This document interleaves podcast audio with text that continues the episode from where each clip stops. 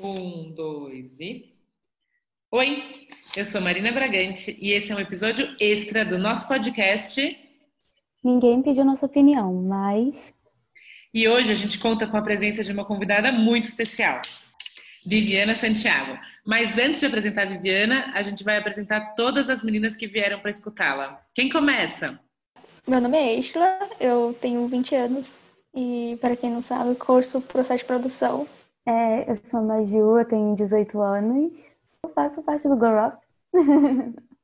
eu sou a Marina, eu tenho 19 anos e eu estudo administração. Eu sou a Fernanda, eu tenho 26 anos e eu sou professora.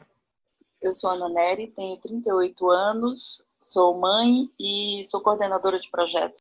A gente conta com a participação da Camila também, mas ela está com algumas primas em casa que estão fazendo barulho, então o microfone dela está fechado nesse momento. Eu vou apresentar rapidinho a Viviana e daí a gente passa a palavra para ela contar um pouco para a gente da pesquisa que ela fez. A Viviana é pedagoga de Recife, trabalha há seis anos na Plan International e 15 anos na luta pela proteção dos direitos das crianças e dos adolescentes. Ela tem uma história incrível de ativismo pela vida das meninas e hoje ela vai apresentar para a gente a pesquisa Vidas Interrompidas, o impacto da Covid-19 na vida de meninas e jovens mulheres. Bem-vinda, Vivi! Muito obrigada. Muito, muito, muito obrigada, muito agradecida é, pelo convite. Acho que é muito massa, né, poder estar aqui com vocês, né, poder conversar com, com a galera que ninguém geralmente quer escutar nem pedir opinião, né? Para mim importa, viu? Eu quero muito pedir a opinião, né, ouvir o que as meninas pensam, né, dialogar com as meninas, principalmente sobre esse ponto, né, que é um estudo que, na verdade, a Plan International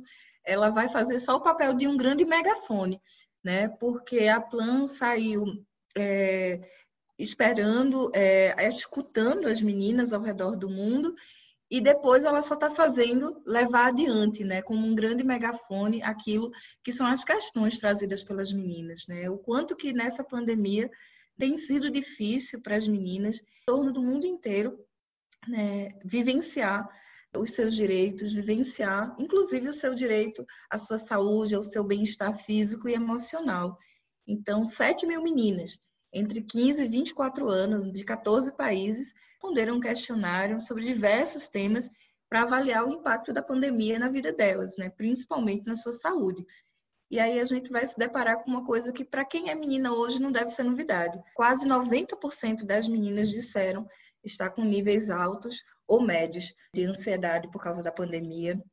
É, as meninas estão tendo muitas dificuldades, mais da metade delas, porque não estão conseguindo ir para a escola para a universidade. E mais da metade também sente esses efeitos negativos da gente não poder sair de casa regularmente e normalmente. Ou seja, a pandemia, todos os seus efeitos, por tudo aquilo que ela representa, inclusive naquilo que é aprofundar né, essas desigualdades sociais, está impactando sim a vida das meninas no mundo inteiro. E aqui no Brasil também. Que legal.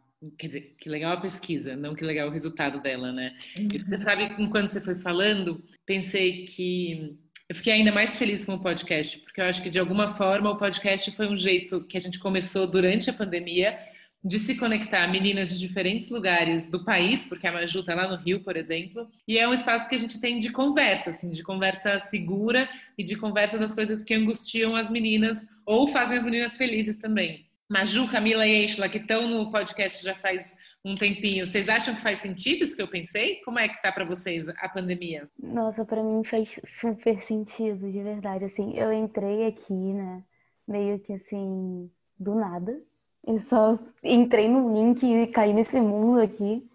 E, nossa, é, é muito incrível, assim. É, cada episódio que passa, cada reunião que a gente tem, parece que a gente vai se conectando mais. E é, é incrível ver que, tipo, mesmo a gente estando em tantos locais diferentes, tendo vivências diferentes, a gente quer a mesma coisa, né? A gente quer exatamente que a gente tenha os direitos que a gente deveria ter, não precisaria nem estar lutando por eles. Então, assim, eu acho isso muito incrível. E todas as pessoas que eu conheci aqui são muito incríveis, então. Essas reuniões têm ajudado bastante, principalmente nesse período de quarentena, porque eu quase não saio de casa. Eu já não saía de casa antes, eu só ia pra faculdade, voltava e era isso, mas depois que passei a ficar definitivamente, hum, não, não deu bom, não deu bom resultado as gravações do podcast têm me ajudado bastante. É isso, eu agradeço. Eu só tenho a agradecer.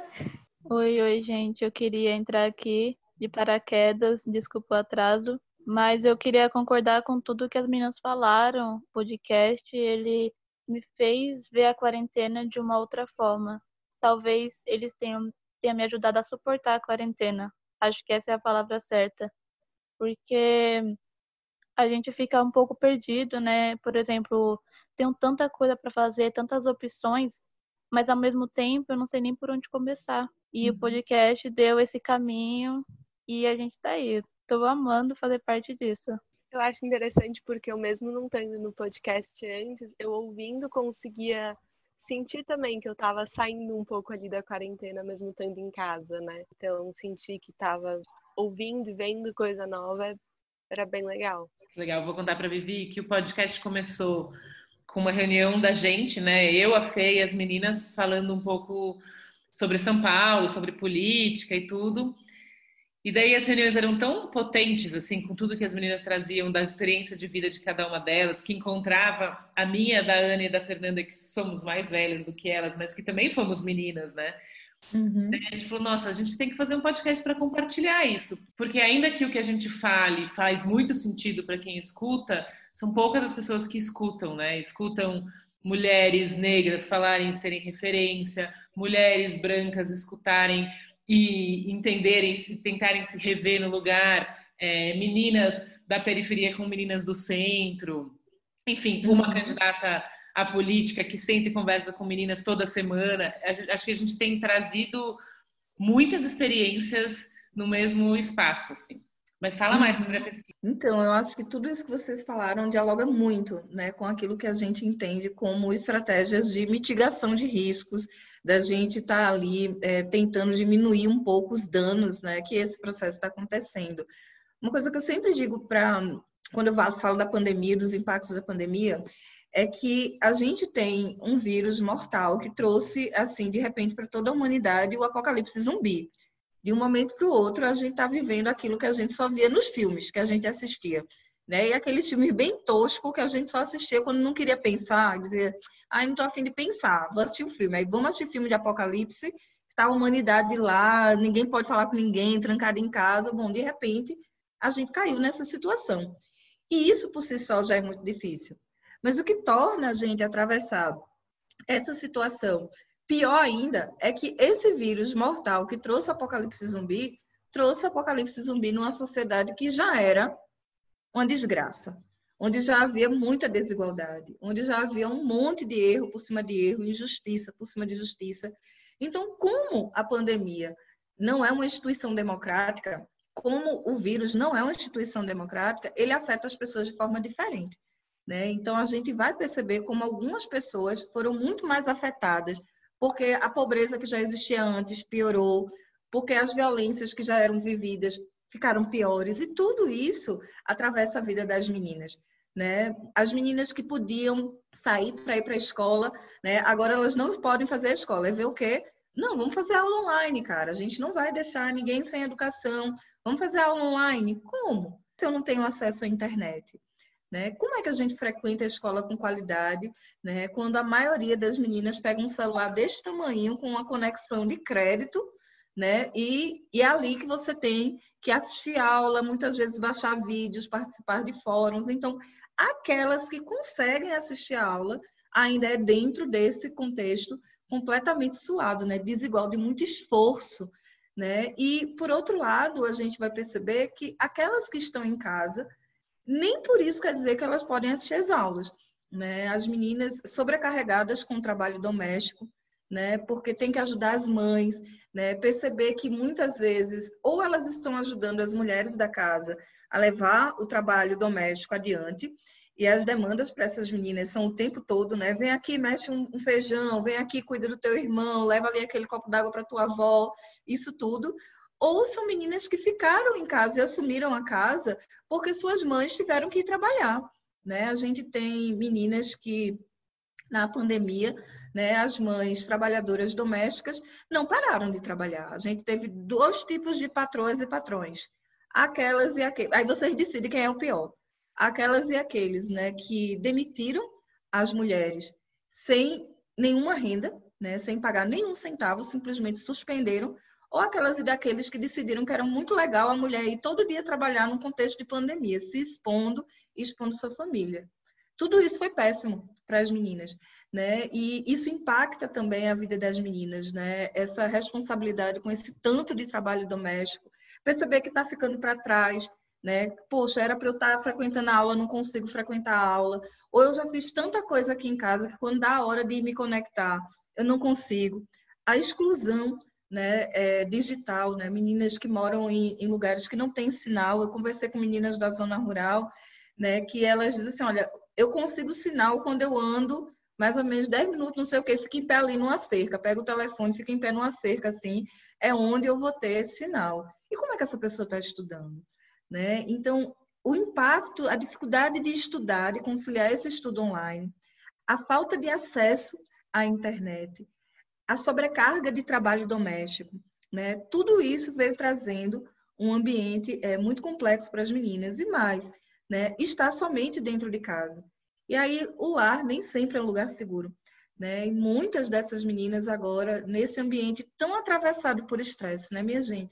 Da gente perceber que a perda de rendimentos, né, é, a pobreza aumentando, a fome aumentando, as pessoas adultas não conseguindo encontrar respostas para as situações de estresse que não estejam passeando pela violência. Então, o risco de, de violência, de viver episódios violentos, também ali o tempo todo. Né? A violência doméstica, que a gente sabe que não só aumentou, como em alguns casos triplicou aqui no Brasil, em algumas cidades, e as meninas ali presenciando e sendo partícipe né, desse processo de violência, recebendo essa violência, sem poder sair, né, sem poder encontrar as suas amigas, isso tudo tem um impacto muito grande. Né? Então, o que vocês estão fazendo aqui já faz parte desse caminho de, de resposta, de dizer como é que a gente dá o jeito. A gente tem que dar os pulos né, para poder superar, porque a gente quer viver. E não dá para viver dessa forma como a gente está aqui agora, né? Vivi, vocês entrevistaram meninas de diferentes classes sociais? Assim? Sim, meninas de diferentes classes sociais, é, meninas de 15 a 24 anos e de 14 países diferentes, né? E a gente percebe que tem alguns desafios, né, que são muito atravessados é, por classe, perceber como que a gente tem é, meninas que têm os desafios de, por exemplo, elas estarem executando diretamente o trabalho doméstico, meninas que estão impactadas pela pobreza, pela insegurança né, econômica que, que atravessa a vida das suas famílias, e meninas que também vão sentir de maneira muito profunda que elas ficaram sem vínculos, sabe? De dizer assim, olha, era na escola, era quando eu saía para a escola que eu tinha minhas amigas, era quando eu saía na escola que eu podia conversar, que eu podia pensar a minha vida, é, conversar com alguém que entendia. Nunca ficou tão clara a importância do papel das outras meninas na vida das meninas, o papel dessa, dessa, das amigas que a gente tem, porque muitas vezes você quer falar com sua amiga e ela nunca pode falar porque agora está em casa o dia inteiro e está nessa jornada de trabalho. E aquelas meninas, por exemplo, que estão é, estudando em escolas que conseguiram manter as aulas, meninas que estão em escolas privadas e tal, muito pressionadas né, pela quantidade de, de, de estudo, de material. Né? A gente vive numa sociedade que, gente, a gente ainda tem que melhorar tanto né, para pensar em educação, que a galera continua achando que a educação é só conteúdo. É só conteúdo, então mete conteúdo, conteúdo prova, conteúdo prova, como se educar fosse isso, né? Como se aprender fosse isso. E aí a gente vai vendo as famílias entrando na pilha, é, tem que ter conteúdo, tem que ter prova. Se chegar ao final do dia a menina estiver alegre, feliz, é porque foi mole esse dia, né? Porque a ideia de aprender de escola é aquela coisa punitivista, né? Não é para ser prazeroso para essas pessoas e as meninas sentindo isso. E aí, curiosamente, ontem de manhã eu estava falando com um amigo de Natal. Ele tem duas meninas, é, uma menina de 12 né, e uma menina menorzinha de, de 9. Né? E ele dizendo assim que a menina de 12 ela está completamente num processo de ansiedade, assim, com severos impactos né, em, em sono, em auto, auto, autoestima, autoimagem, segurança, por conta da pressão da escola, pressão da escola, assim, toda semana é prova, e olha, 12 anos, 12 anos, e é isso mesmo que está acontecendo. Né? As crianças estão desenvolvendo é, sinais de transtorno, de ansiedade, de depressão, tanto por conta da pandemia, por esse processo que a gente rasgou nossa rotina de um momento para o outro, né? Esgarçou, os vínculos sociais foram interrompidos, isso afetou todo mundo. Por que não afetaria as meninas? Né? As meninas são parte da sociedade, mas mais ainda, tem coisas que a gente não está vendo que está acontecendo com elas, porque a leitura que nós, pessoas adultas, às vezes fazemos é de que, ah, isso é legal, né? A escola está mandando muito material, todo dia tem uma prova diferente. Ah, que escola boa! Boa para você que está aí só olhando, vai lá ser você que tem que estudar esse tanto de coisa, né? Então, isso mostra também como que nem sempre o que é pensado para ser solução é solução. Como a gente ainda está faltando escuta na nossa sociedade, como a gente está faltando esses pontos de contatos com as meninas. Né? Por isso que mais do que nunca faz sentido o podcast. Ninguém pediu opinião, né? Ninguém pediu a opinião das meninas, ninguém pergunta né, como é que está sendo para as meninas é, estudar, para a gente poder mudar o ensino ou fazer ajustes, né? A gente só quer saber de deixar as meninas ocupadas como se isso fosse sinônimo de que elas estejam bem, né? Exato. E, Ma, e meninas, é, eu fiquei pensando também que isso eu ouvi outro dia também no podcast que algumas escolas, óbvio, né, privadas, escolas de educação infantil, é, estavam fazendo momentos é, para os pais e mães, enfim, né, cuidadores, é, ao, ao, invés de ficarem passando conteúdo para as crianças, mas fazerem momentos, reuniões, para ver também essa perspectiva emocional, né? Isso no começo da pandemia, essa perspectiva emocional dos pais, enfim. E eu acho que também a ansiedade que tem, né, sobre uma mãe, por exemplo, que é uma mãe solo, uma mãe solteira, que tem uma filha mulher também, né, que tem uma filha menina, ou também meninos, enfim, estão expostos a certos tipos de questões de violência, essa pressão também ela é muito forte, ela acarreta para jovens, né? Quando a gente ouviu algumas meninas também é, na pesquisa, escuta que a gente fez com algumas meninas, isso era muito forte, né? As meninas falando, nossa, é, a minha mãe ela ficou doente e eu com 17 anos tive que tomar conta da casa inteira, né? Os irmãos, a minha mãe era, é, a mãe dela é profissional de saúde, e ela falou e eu tive que assumir a casa. Então, essa pressão que tem é, nesse momento, é muito forte. Eu fiquei pensando, quando a Vivi estava falando de educação, do quanto que a gente ainda tem que caminhar bastante, porque eu tenho uma filha e a minha filha tem quatro anos, e esses dias eu estava meu Deus, tem criança que com quatro anos já sabe ler, já alfabetizada. Minha filha está na escola, interrompeu. Aí depois eu falei, meu Deus, o que, onde que eu tô caindo também, né? Onde que eu tô nesse processo assim, de ansiedade? De... Eu falei, gente, olha tanta gente morrendo, tanta gente que precisando de ajuda, as meninas, enfim, meninos, meninas. E a gente fica nessa neura absurda, né, louca, de é, pensar essas perspectivas e às vezes não olha a real situação do que está acontecendo, né? Esse apocalipse zumbi, de fato, em todos os sentidos que está acontecendo no nosso país. Assim. Eu ia falar uma coisa que, que a Ana com, contemplou, que diz respeito exatamente a essa pressão que as famílias, às vezes, colocam em cima das crianças. De tipo, ah, você, é, a gente está longe da escola, mas tem que continuar aprendendo, e tem que continuar como se no mesmo ritmo de antes, como se nada tivesse acontecendo quando elas estão longe da escola, elas estão longe de ter esse espaço de convivência social, de construção e do, da sua personalidade. É, e aí, não sei, a gente não tem ideia de quando é que vai voltar e como que vai voltar, como é que vai ser. É, e as crianças se sentem só, se sentem muito pressionadas de todo lado, porque tem um monte de atividades da escola. Quando tem acesso, consegue ter acesso à escola, essas aulas não presenciais, tem um monte de atividade, um monte de coisa para fazer, e teve que aprender todo esse novo jeito de se relacionar com a escola, que é diferente e que é afastado mesmo, enfim, são muitas questões. E parece que agora a gente está caindo na real mesmo, de que a gente né, que não tem como é, continuar sem parar e olhar para isso que está acontecendo. Para essa é. interrupção, principalmente o corte mesmo. É uma coisa, vocês falando de educação, eu lembrei de um movimento que está acontecendo entre muitos estudantes, que é para anularem esse ano de aulas, principalmente para gente do ensino médio, porque, assim, é, muita gente vê esse movimento como, ah, é um bando de preguiçosos que não querem estudar.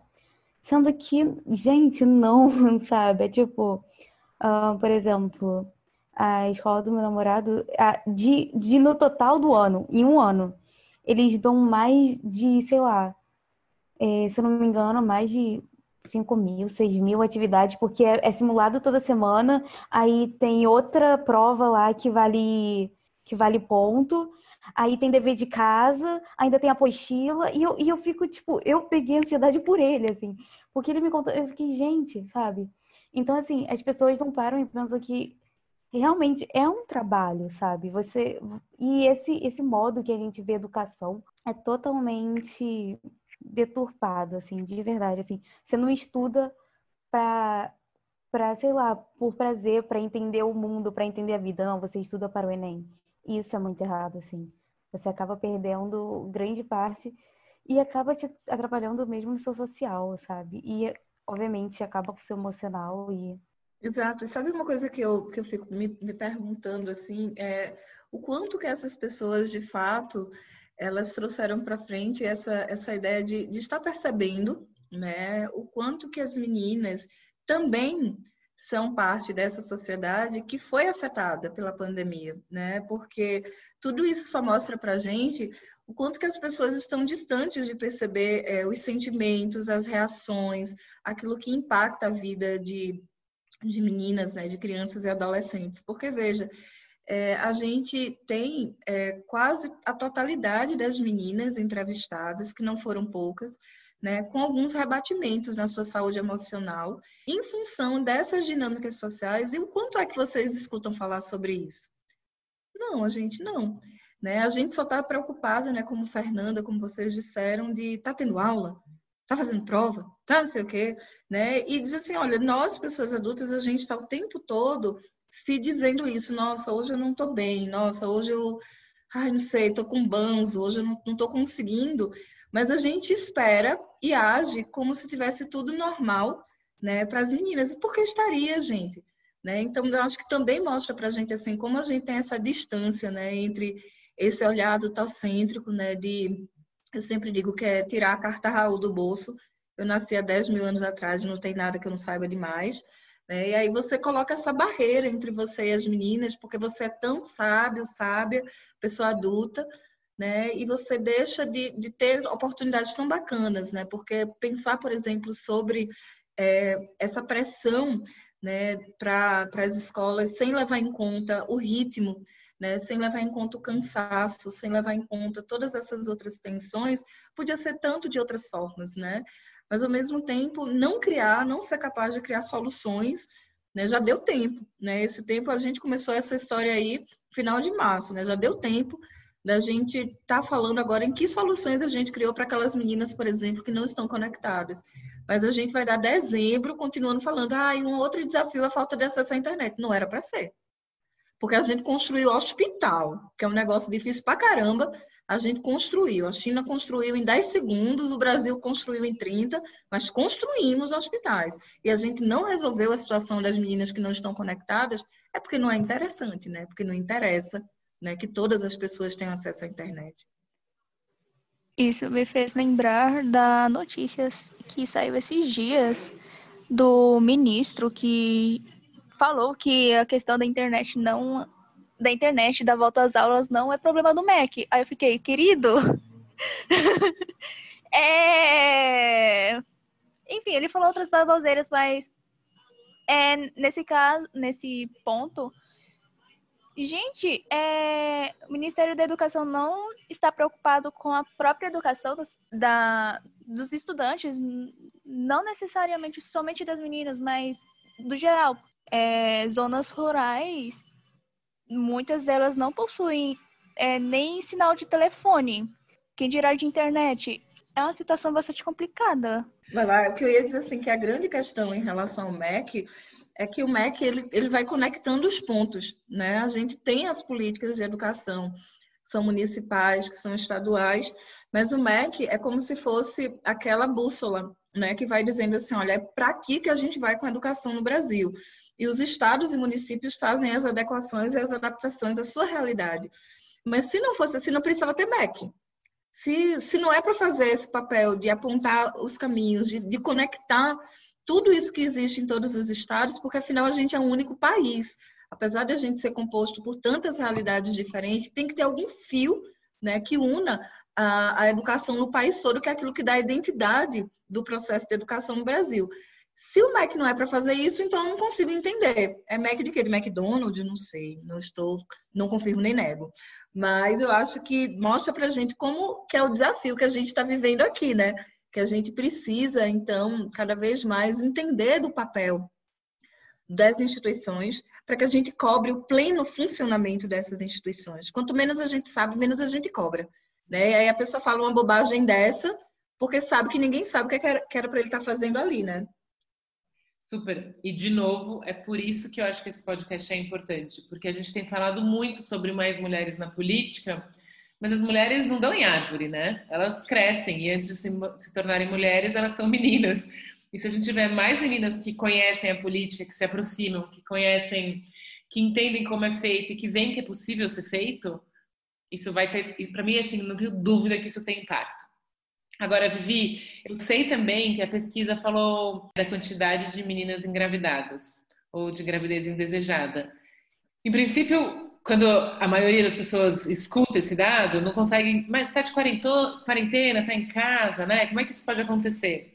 mas quem conhece a realidade das violências domésticas sabe de onde vem. Mas eu queria que você explicasse um pouco como que isso aconteceu. E daí, acho que é importante falar que esse também é um tema que o nosso governo federal não quer falar, e não só o governo federal, uhum. mas muita gente no nosso país tem, tem medo, não quer falar, acha que se a gente fala sobre orientação sexual, se a gente dá espaço para as meninas se manifestarem a respeito de sua sexualidade ou dos abusos que sofrem, a gente está instigando elas para ir para o sexo mais cedo, ou enfim. Mas eu queria escutar um pouco o que, que a pesquisa traz. A gente sempre, desde o começo da pandemia, vocês vão lembrar que principalmente quem está aqui em São Paulo, mas isso acabou espalhando para o Brasil inteiro, que um dos primeiros escândalos que a gente teve em relação à pandemia foi quando o Hospital Pérola Byington, que é referência né, na realização do aborto legal, anunciou, segundos depois do anúncio da, da, da, pandemia, que a gente ia entrar em quarentena, a suspensão dos abortos. E aí toda aquela movimentação da sociedade de dizer, cara, não, tá errado, e por conta disso é, voltaram atrás. Mas o que é que isso aconteceu? O que é que, o que, é que isso significou na prática? Né? Que a gente, para garantir o direito à saúde, vamos dizer assim, a gente ia violar o direito à saúde reprodutiva. Né? Então, você não pode garantir direito violando direito. Né? Você não pode corrigir violação de direito com outra violação de direito. O tempo inteiro, o mundo inteiro, e tem algumas agências da ONU né, que, que são responsáveis é, principalmente por, por, por agendas, né? Então, a UNFPA, né, que é o Fundo de População e Desenvolvimento, é, a galera da UNFPA vem avisando desde o começo da pandemia, sobretudo porque estávamos numa pandemia, pandemia, era necessário vigiar sobre os direitos sexuais e os direitos reprodutivos. Seja na perspectiva da gente vigiar para prevenir o abuso, né? Porque quanto mais tempo uma menina permanece na casa, mais perto essa pessoa ela tá de abusadores e abusadores. Tem uma galera por aí dizendo que, como a família toda está em casa, meio que interditaria a ação de abusadores, né? Tipo, não, a gente não vai ter muito porque a família está toda em casa. Para mim, isso é uma leitura de uma pessoa que não consegue é, entender muito bem a dinâmica do abuso e o quanto de silêncio familiar existe, porque esse abusador ele exerce uma pressão sobre todo mundo.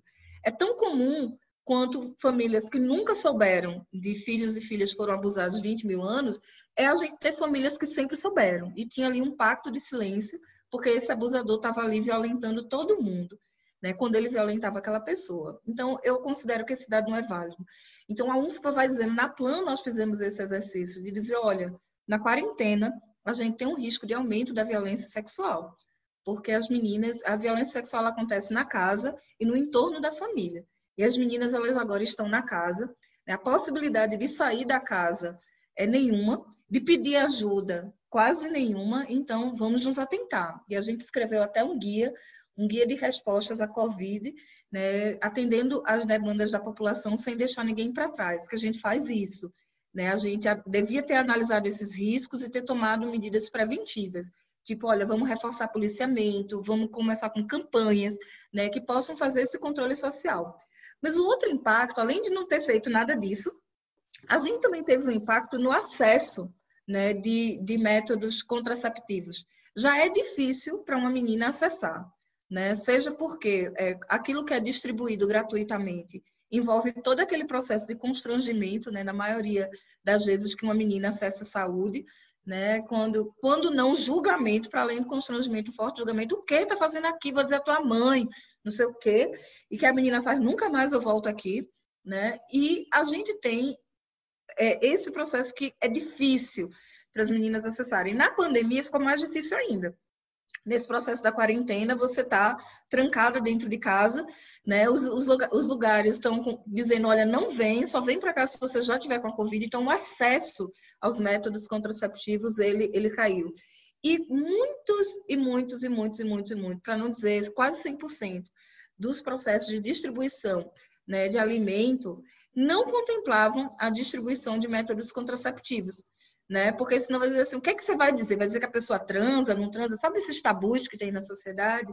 Tudo isso são, formam esse caldo onde a gente vai ver por que que cresce, né, a gravidez. Cresce por conta da violência sexual, cresce por conta da falta de acesso a métodos contraceptivos, cresce porque cresceu o número de casamentos infantis durante a pandemia, né? Famílias empobrecidas, né? E que sim, ah, esse cara quer casar com ela, deixa aí, tá tudo tão estranho. A gente sabe o impacto, né, das crises humanitárias no casamento infantil e na gravidez na adolescência, né? Então, é nesse momento, olha, exploração sexual, violência sexual, abuso, casamento infantil, gravidez, são coisas que sempre aumentam né, durante epidemias e crises, né, porque são aqueles corpos mais vulneráveis que são os corpos e vidas das meninas. Não que eu acredite que sejam vulneráveis, mas porque a sociedade coloca numa condição de vulnerabilidade, né? Eu queria fazer uma pergunta sobre uh, a abordagem que vocês tiveram com essas meninas, porque é um assunto muito delicado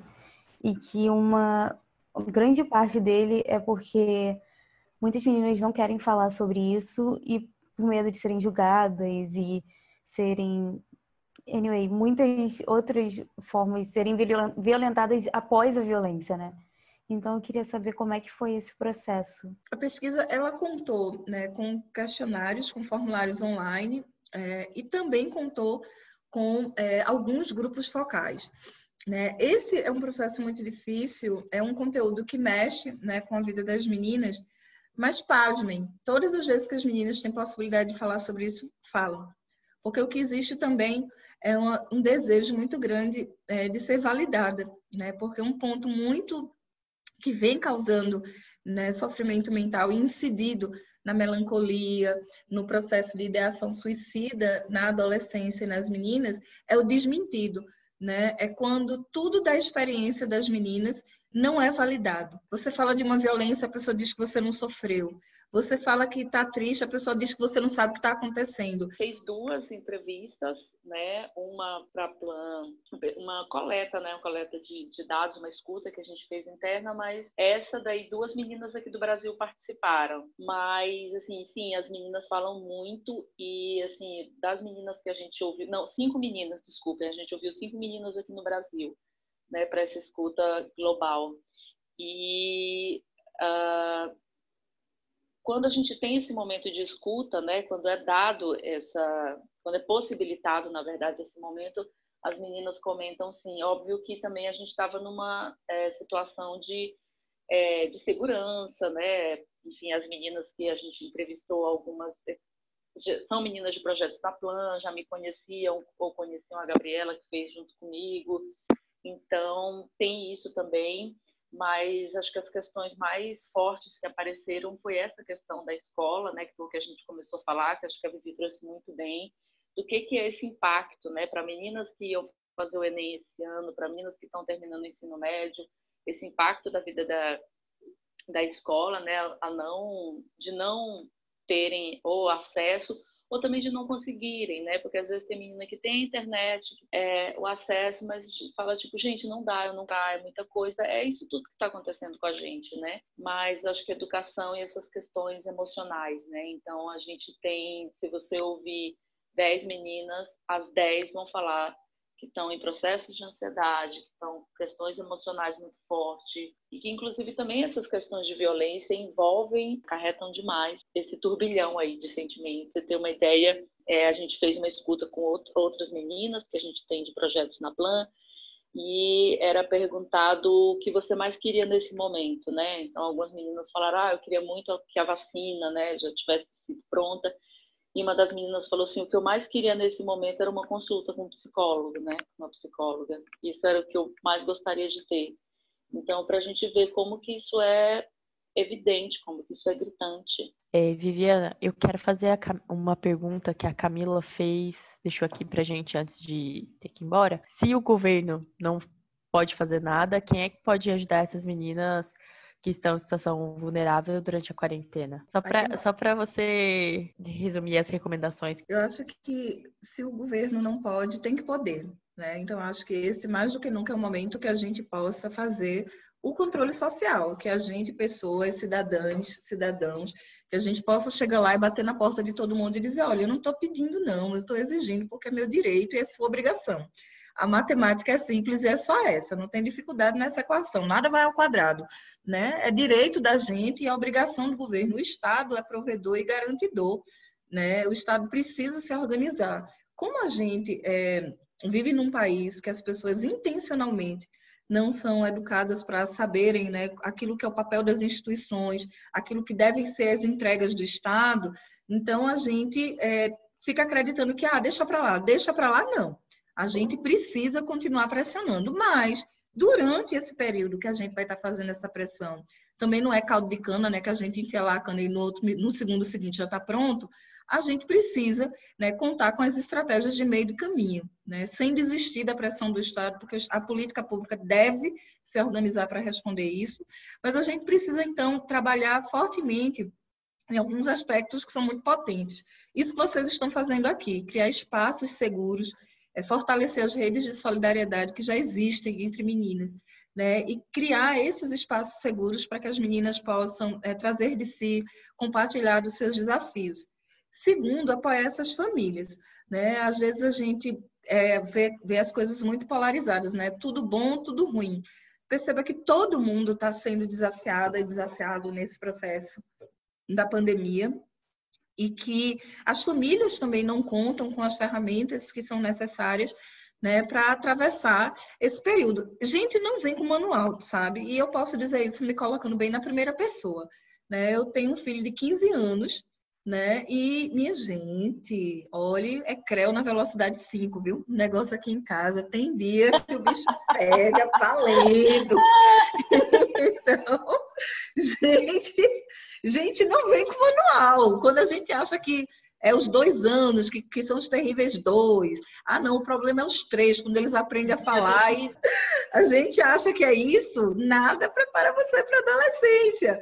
E aí, quando eu vejo, eu tenho duas irmãs, né? Somos todas quarentonas, eu tenho 40, minha irmã mais nova tem 38, e eu vejo tanto que meu pai se estressa com a gente, né? Com a minha irmã mais nova, com a gente. Eu digo, gente, é pro resto da vida, né?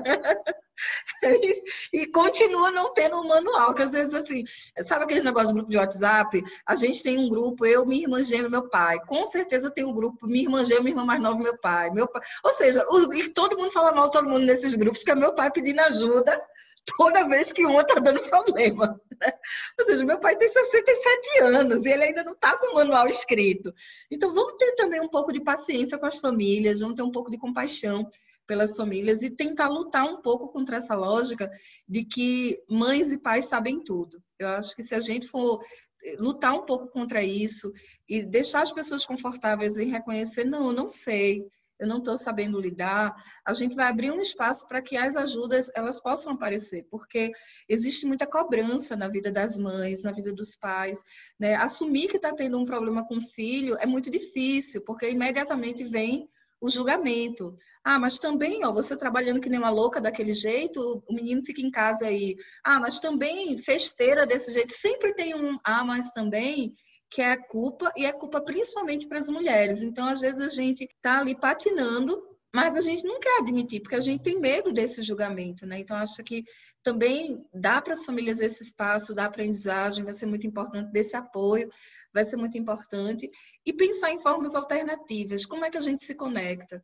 A gente, como é que a gente faz que as informações cheguem mais longe? É, tem muitas psicólogas e psicólogos que têm feito um trabalho incrível nessa pandemia de, de se oferecer para escuta, se oferecer para consultas a preços populares ou pague quando você puder. Mas a gente tem serviços né, que conseguiram se reestruturar para poder fazer esse apoio.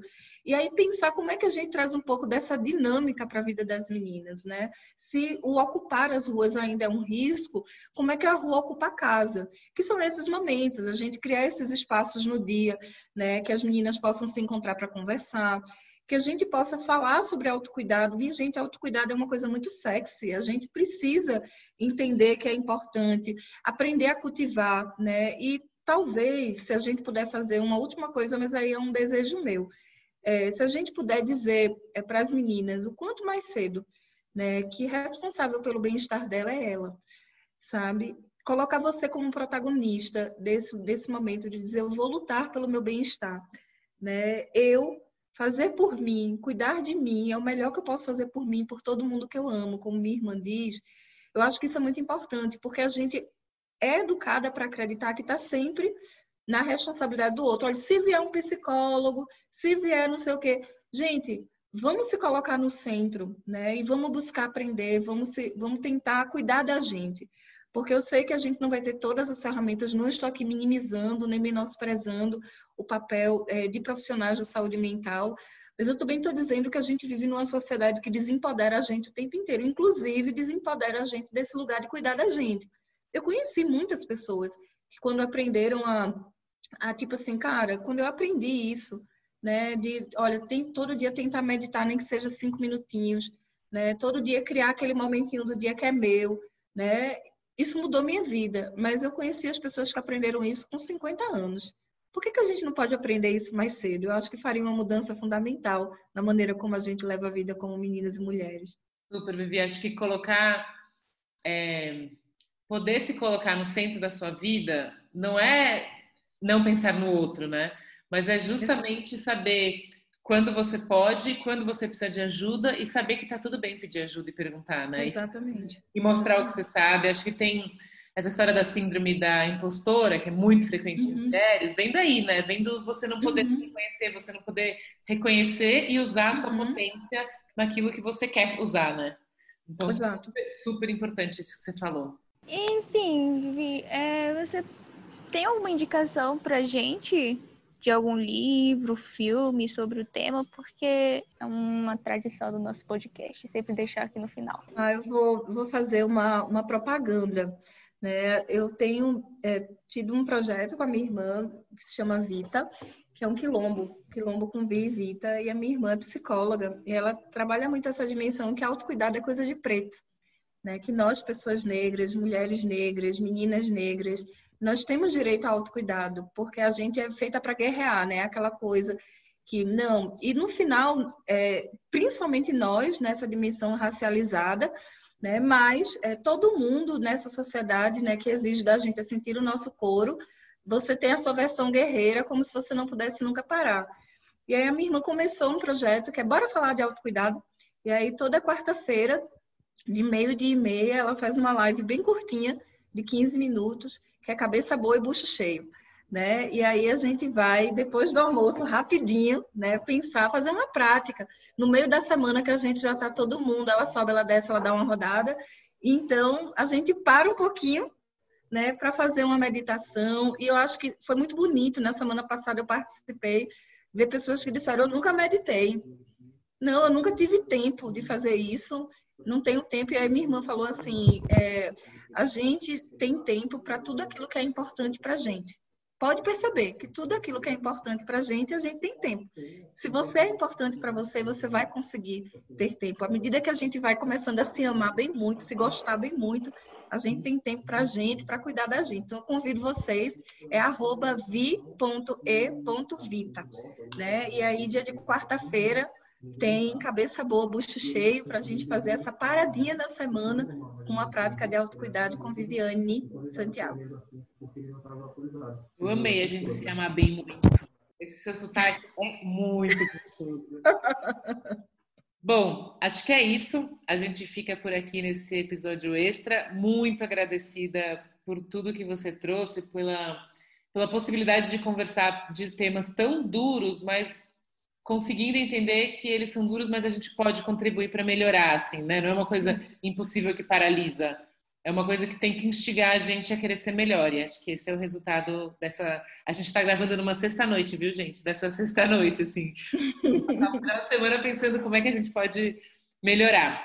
Ah, eu vou começar. Amor. Amor é revolução. A gente decidir se amar é a decisão mais corajosa que a gente pode fazer por a gente mesma. Eu vou falar empatia. Eu queria dizer café, mas é, vamos dizer amizades que têm é, sustentado bastante pessoas nesse período. Eu vou dizer tempo, porque assim, é, às vezes a gente tá num momento que a gente fala, a pessoa chega e fala, ah, tudo passa. E, e, e, às vezes parece que não passa, e parece que não vai passar, mas é incrível que passa. Então, assim, é tempo. Eu queria falar afeto. Eu acho que resistência, porque às vezes a gente precisa conseguir resistir aquele momento e deixar passar para conseguir chegar no lado bom. Eu queria falar várias das palavras que vocês falaram, então eu vou falar uma que está muito conectada com a minha vida agora, que é política. É pela política que a gente consegue mudar isso. Então, chega mais, galera. Adorei esse jeito. Obrigada. Vivi, muito obrigada. Um beijo. Tchau. Um cheiro, minha gente. Boa sexta, bom final de semana. Tchau, tchau. tchau. Tchauzinho. Tchau. tchau.